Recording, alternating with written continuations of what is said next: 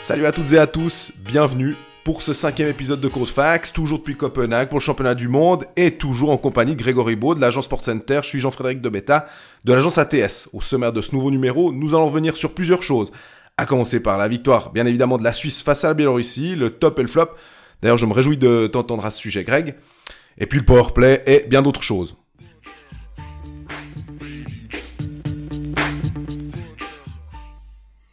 Alors ben voilà, victoire contre la Biélorussie 5-2, troisième victoire en 4 matchs. Euh, une victoire euh, vraiment assez intéressante, mais je veux pas en dire plus et j'aimerais quand même avoir ton avis, Greg, sur ce 5-2. Bah déjà, ce qui est, ce qui est assez intéressant dans, dans ce qu'on a vu là, c'est que l'équipe de Suisse a été capable dans un match difficile contre euh, contre la Biélorussie de s'en sortir. En venant ici, on s'est dit ouais, c'est une équipe jeune, il y a beaucoup de néophytes, mais ils ont montré du caractère hier ces jeunes. Et euh, c'était pas le meilleur match depuis depuis le début du tournoi. Je pense que la République Tchèque c'était un bien meilleur match.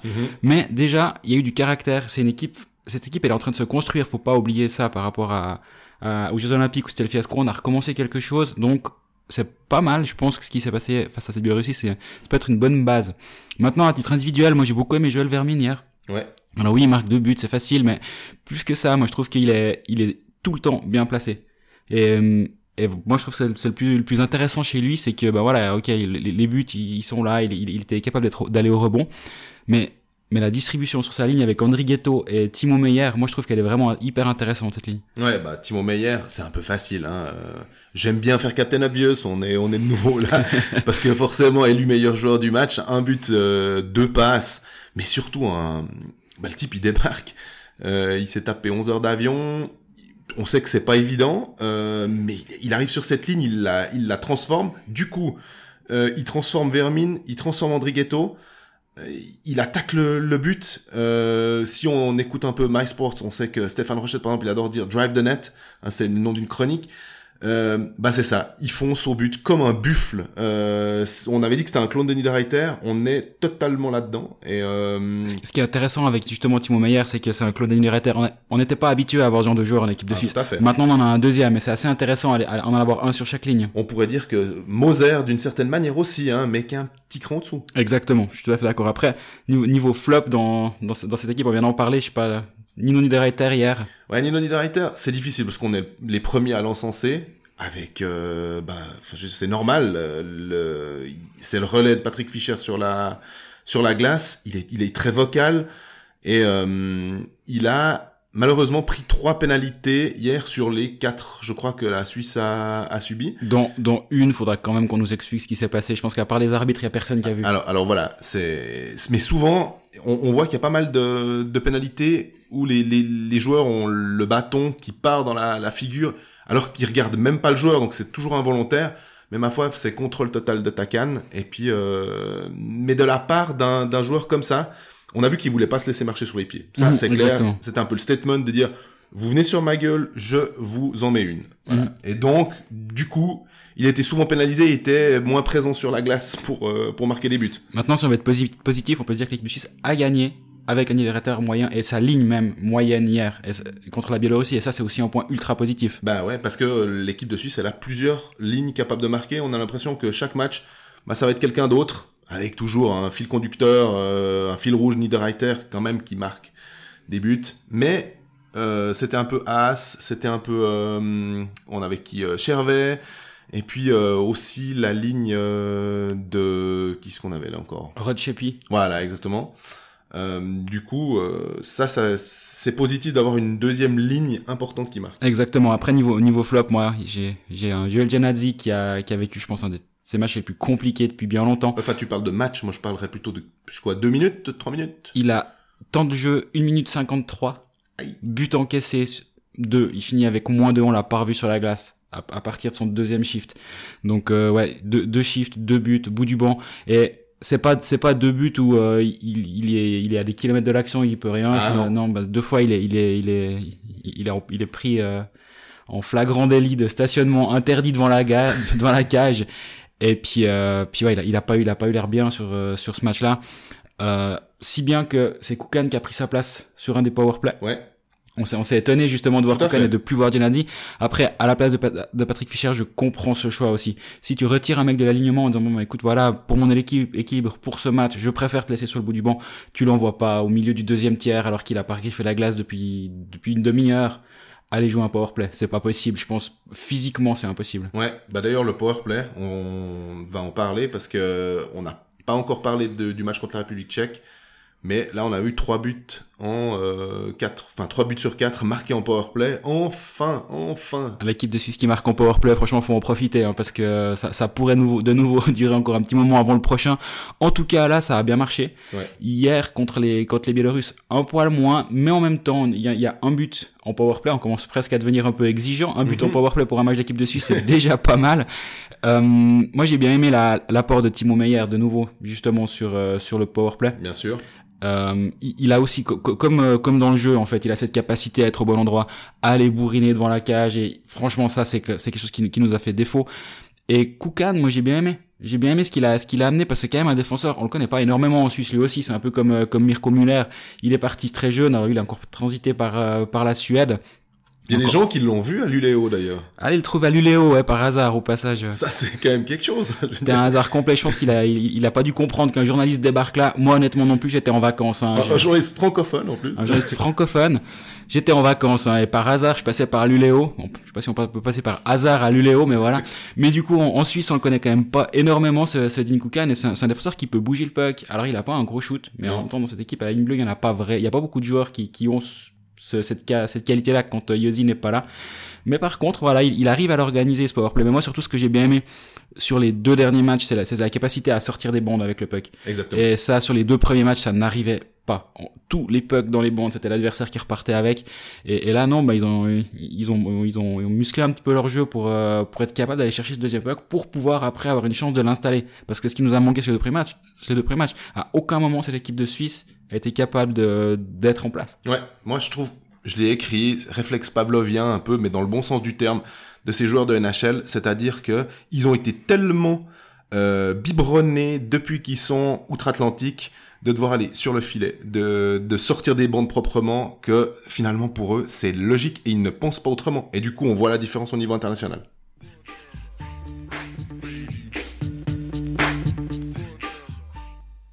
Justement, on parle de, de joueurs de NHL, mais moi, il y a un joueur que j'ai beaucoup aimé dans, dans ce match contre, contre la Biélorussie, c'est Sven, Sven Andrighetto. On l'a pas mal critiqué en début de compétition. A raison. a raison, il a pris cette pénalité de match, on le rappelle, euh, pour un pour un coup de genou sur un Autrichien, on l'avait vu très très frustré. On... Après voilà, je pense que c'est un joueur qui, est- qui avait envie de bien faire, qui avait envie de montrer ben pourquoi c'est un joueur de NHL, pourquoi pourquoi il s'est établi là-bas finalement.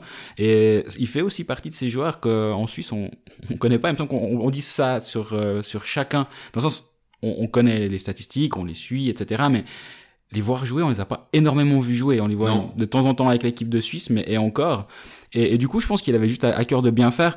Maintenant, contre cette Biélorussie, on a vu que ça peut être un joueur qui fait la différence dans, dans, dans une équipe. Justement, c'est pas le leader, la leader qui va, qui va venir, qui va, qui va être vocal, comme tu disais avant, le, le relais de Patrick Fischer sur la glace. Non. Par contre, quand tu peux compter sur un joueur comme ça sur ta deuxième, sur ta deuxième ligne, avec, bah, comme le disait avant, Vermin et, et Timo Meyer, bah, c'est assez intéressant. C'est un atout que l'équipe de Suisse n'avait pas jusqu'à présent. Exactement. Bon, on se rappelle, euh, on y était à Moscou. Euh, Niederreiter et Andrighetto avaient été les deux leaders, peut-être pas forcément dans le même style, euh, mais Andrighetto a marqué euh, 7 points, je crois, en 7 matchs. Du coup, il avait pesé et on avait déjà vu euh, les prémices de euh, cette euh, évolution d'un joueur qui est extrêmement talentueux, quoi. Ah oui, complètement. Après, peut-être, je pense que c'est- il y a une négativité, je trouve, qui, qui enrobe ce joueur quand, quand, on, quand on en entend parler ou quand on, quand on lit. Et je pense que c'est pas mal dû à son attitude. Ça, c'est des choses que qu'on remarque forcément quand on est quand on est au contact de- des, des joueurs après les interviews. Il y, y a toujours les gars qui vont venir puis qui vont être contents de nous parler. Contents, on va pas exagérer, mais Mhm. qui vont le faire avec le sourire, qui On vont le faire avec plaisir. Ils vont toujours être toujours être prêts. A Andrietto, quand on demande à un gars à l'interview, puis qu'il hausse les épaules et il pouffe, enfin, ça, ça donne pas vraiment envie, il est pas très engageant. Non. Et, et je pense que c'est peut-être aussi pour ça qu'il est, on a peut-être tendance à être un peu plus critique avec un joueur comme ça. Maintenant, quand il, quand il nous fait taire sur la glace comme, euh, comme contre la Biélorussie, je pense que, je pense que ça doit lui faire un petit plaisir aussi. Ouais, c'est clair. Mais ils ils sont quand même encore jeunes, hein, ces, ces, ces, ces types. Donc, euh, leur demander d'être euh, tout de suite bon, euh, si on prend l'exemple du tennis par exemple, un Federer qui, excelle dans à peu près toutes les facettes de la communication, euh, au niveau du jeu bien sûr, mais vraiment qui est toujours parfait, bah ouais, faut accepter qu'il y en ait des fois euh, certains qui sont euh, bah, pas au top quoi. Ouais, alors pas au top, c'était c'était c'était son cas. Bah, D'ailleurs, il, il a été à peu près puni vu quand il était lorsqu'il était euh, suspendu. C'est un des un des rares qui est venu à l'entraînement le lendemain. Mhm. Du coup, il y a eu la meute de journalistes autour de lui. Je pense que ça ça l'a vacciné de se faire suspendre si ça se trouve. C'est juste. Et puis, euh, bah, Andrighetto, euh, c'est un, un point qu'on- dont on voulait parler. Et puis, on a aussi vu les gardiens. Euh, Est-ce qu'on peut dire qu'il y a une hiérarchie qui est établie maintenant? Non, non, je pense pas. Je pense pas. Après, Reto Berra, il s'en est très bien sorti. La veille, Giannini, il a, il a pas eu, il a pas sorti avec un bon pourcentage. Il a, il a pas été extraordinaire. Maintenant, je pense que c'est plus facile d'être bon contre euh, une mauvaise Biélorussie que contre une République tchèque tout à fait, tout à fait correcte. Euh, Berra, ben, c'est, c'est le sixième pourcentage de, de, d'arrêt de, Mhm. de tout, de tout le mondial. Il a 90, euh, 95, je crois. Après, il est bien aidé par un blanchissage pour commencer, forcément. Euh, contre les Biélorusses, ouais, à, un- à un moment quand même, il a, il a dû pester sur ses défenseurs parce que c'est Linglet se faire ou c'est Plate, Ouais, Plate qui deux. se retrouve seul face à lui, qui peut faire ce qu'il veut pendant une seconde. Il y a pas un gars qui se rapproche. Enfin, j'arrive juste pas à comprendre comment c'est possible de, de laisser un joueur comme ça euh, tout seul aussi longtemps. Voilà, il, doit- il a dû se dire, il a dû regarder Genadzi puis le fusiller du regard. C'est pas possible. Ouais, effectivement. Là, je pense qu'il a pas été aidé, mais après, ben voilà, de, de nouveau, c'est comme on disait l'autre jour, très solide, calme. Il, c'est pas un gardien qui est, qui est hyper euh, intéressant dans les relances, on va dire. Dans, dans le jeu à la canne, c'est pas, c'est pas sa force. Ouais. Et du coup, je pense que sa défensive doit pas mal s'a- s'a- s'ajuster d'un, d'un joueur, d'un, match sur l'autre en Tu, passant tu de plus à- passif? Moi, je le trouve un, un peu plus passif. Je sais pas si c'est le bon terme, mais il, il va plutôt, euh, il va être actif autour de sa cage, mais il va, il va pas tenter la relance sur la, sur la ligne bleue, euh, sur la deuxième ligne bleue, ou, ou essayer de faire une relance. Alors, on va pas dire à la Barry Brest, parce que c'est quand même un petit peu les extrêmes, ou à la Robert Mayer. Mais Giannini, je pense qu'il est plus actif et hésite pas à- jouer un peu plus avec euh, avec la crosse, ce que ne fait pas Berra. C'est des petits ajustements qu'il faut faire maintenant pour répondre à la question. Moi, je pense pas qu'il y a de hiérarchie encore. Euh, Surtout qu'il y a un back-to-back. Finalement, du C'est coup, ça. euh, c'est trois back to back, donc je pense que je pense qu'il y a pas il y a, il y a pas hiérarchie. Maintenant, je pense que ça, va- ça va être intéressant de voir comment comment vont se comporter Giannini et Berra sur les deux, les deux matchs à venir. Euh, et là, je pense que d'ici lundi, une, une hiérarchie pourrait pourrait exister.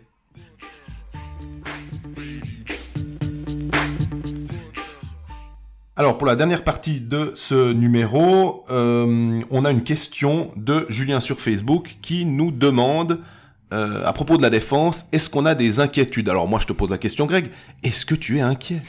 Alors j'ai déjà commencé par avoir une petite pensée euh, émue. C'est la première question sur Facebook, donc on, on est très content. Faut pas hésiter à continuer. Mais donc voilà, bah est-ce qu'on est inquiet? Un petit peu. Je dirais Ah ouais. un petit peu inquiet quand même. Il y a un, un point qui me fait ne pas l'être, c'est le box play. Bon, 85% depuis le début du tournoi, ça tient la route. Euh, contrairement à Pyeongchang où c'était une passoire, là ça va bien. Donc ça c'est ça c'est pas un problème.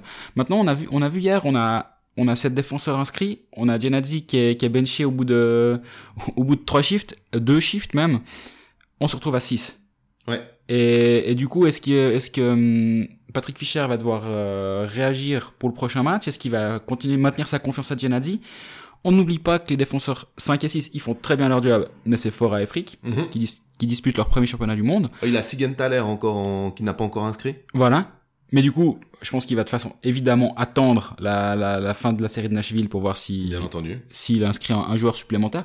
Mais actuellement, ouais, l'inquiétude c'est plutôt par rapport à la, à la profondeur de, de cette défense plutôt qu'à la qualité individuelle.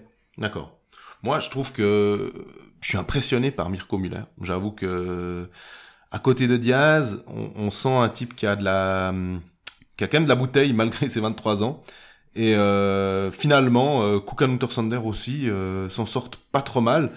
Mais voilà, la Russie et la Suède qui s'a- qui s'annoncent, ce sera vraiment des tests à leur grandeur nature pour constater si cette défense, on doit être inquiet ou pas. Alors effectivement, si, si ça passe contre, euh, contre ces deux équipes, dans le sens je dis pas forcément gagner, mais déjà de, de faire une bo- bonne performance et, et pas s'en prendre une, on va dire, on pourrait être un poil moins inquiet. Là, actuellement, inquiétude. Et deuxième question, du coup, de, de Julien sur Rod et Ria, qui, qui sont toujours associés, hein, sans, Les jumeaux. les, les jumeaux comme ils comme ils sont ils ont été appelés par la par la, la ligue euh, par la fédération pardon euh, leur rôle qu'est-ce que qu'est-ce que toi t'as pensé de, de leur début de tournoi? Rod, j'aime beaucoup. Euh, joueur d'énergie, euh, sur une ligne euh, à vocation plutôt défensive. Euh, je trouve qu'il fait bien son job. Il y a, y a, pas de problème. Ria, excellent match de préparation, bon buteur. Et puis là, on voit que forcément, bah, sur une ligne où il est, il a un autre rôle, comme il redescend dans l'alignement, bah là, il était 13e attaquant. Euh, je sais pas s'il a beaucoup joué. Du coup, ça devient difficile pour lui, mais il est jeune, c'est c'est dans l'ordre des choses. Lui, c'est clairement la victime de la victime, si j'ose dire, de l'arrivée de, de Timo Meyer, parce que bah voilà, il avait sa ligne d'énergie avec Rod euh, Fischer et donc du coup, bah, Ria était était devant et il est passé passé 13e attaquant.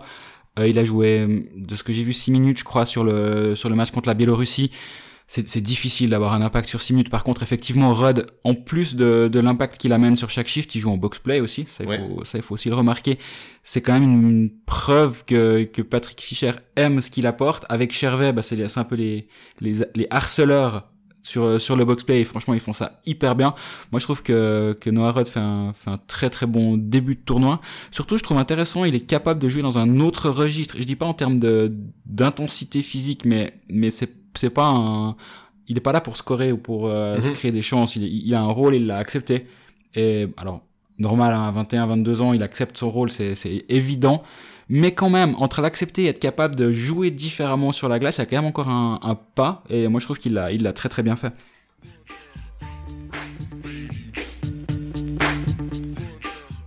Voilà, on en a fini avec cet épisode 5 de Cold Facts. Euh, on se retrouve dès demain parce qu'on on a un petit peu de temps, deux, jours de congé pour l'équipe de Suisse, mais nous on ne s'arrête pas pour euh, pour parler un peu plus précisément du, gros gros week-end qui s'annonce.